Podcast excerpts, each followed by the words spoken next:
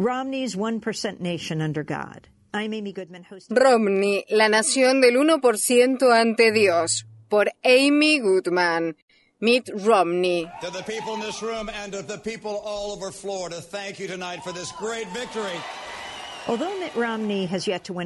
A pesar de que Mitt Romney aún no ganó por una mayoría de votos en ninguna de las elecciones primarias republicanas realizadas hasta el momento, logró una gran victoria en Florida luego de que el candidato y los comités de acción política PAC, por sus siglas en inglés, que lo apoyan, inundaran las emisoras de radio con anuncios que costaron millones de dólares en un estado donde prácticamente la mitad de los propietarios están atormentados por las deudas hipotecarias, Romney anunció explícitamente a quién quiere representar. Dijo en entrevista con la periodista de CNN Soledad O'Brien.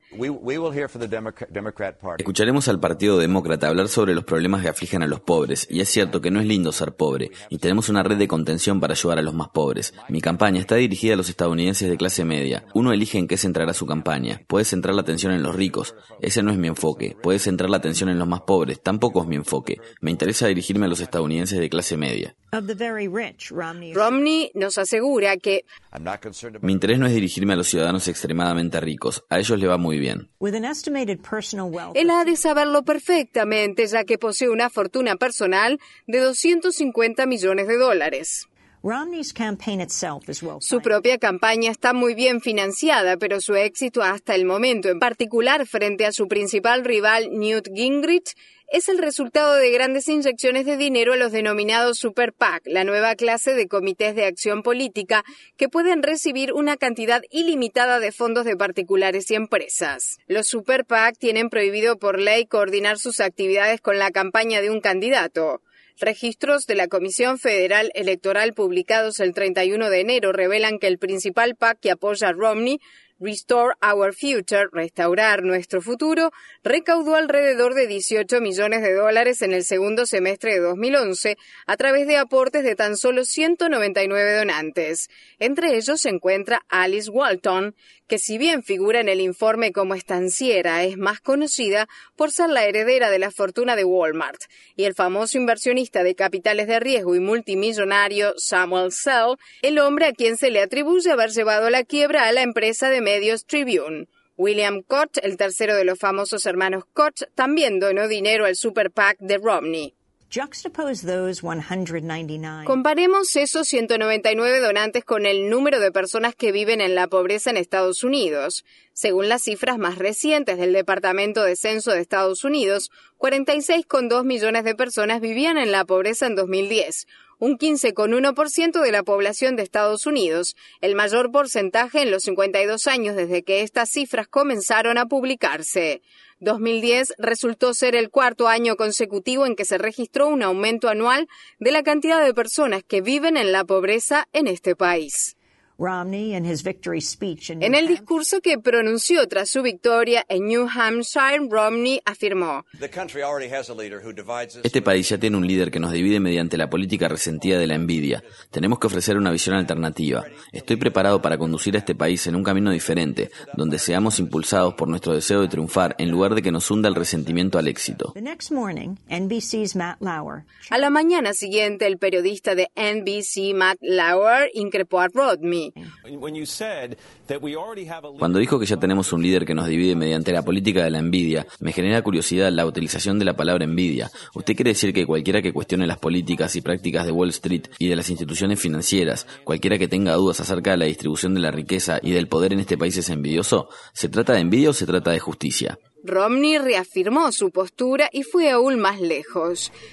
Uh, creo que se trata de envidia, creo que se trata de lucha de clases. El hecho de que el presidente aliente la idea de dividir Estados Unidos sobre la base del 99% contra el 1%, teniendo en cuenta que las personas que han sido más exitosas son las que están dentro del 1%, generó una nueva visión de este país que es completamente inconsistente con el concepto de que somos una sola nación ante Dios.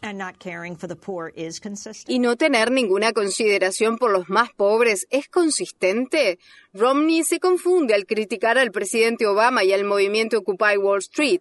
Dejemos de lado por un momento que Occupy Wall Street es en general muy crítico del presidente Obama y en particular de algunos de sus funcionarios, como el secretario del Tesoro Timothy Geithner, quien pasó de pertenecer al Partido Republicano a ser independiente para poder estar en el gobierno de Obama, pero cuyas posturas políticas permanecieron intactas, y el ex asesor económico Larry Summers.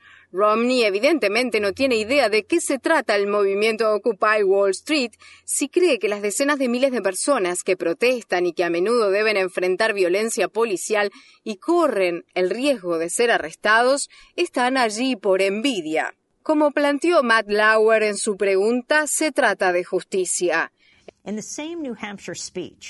En el mismo discurso pronunciado en New Hampshire, Romney afirmó, El presidente Obama quiere transformar a Estados Unidos. Nosotros queremos restaurar a Estados Unidos para volver a los principios fundacionales que hicieron grande a este país. Él quiere convertir a Estados Unidos en un estado de bienestar social al estilo europeo.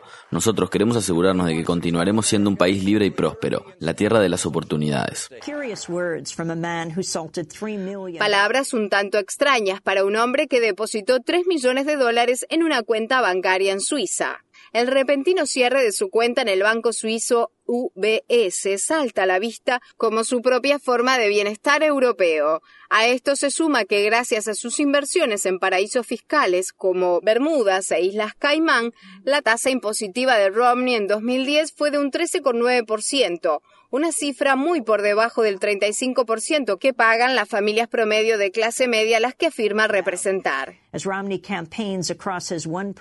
Mientras continúa su campaña a través de la nación del 1% ante Dios, Romney pasa de Florida, el estado con la mayor tasa de ejecuciones hipotecarias del país, a Nevada, el estado con mayor tasa de desempleo.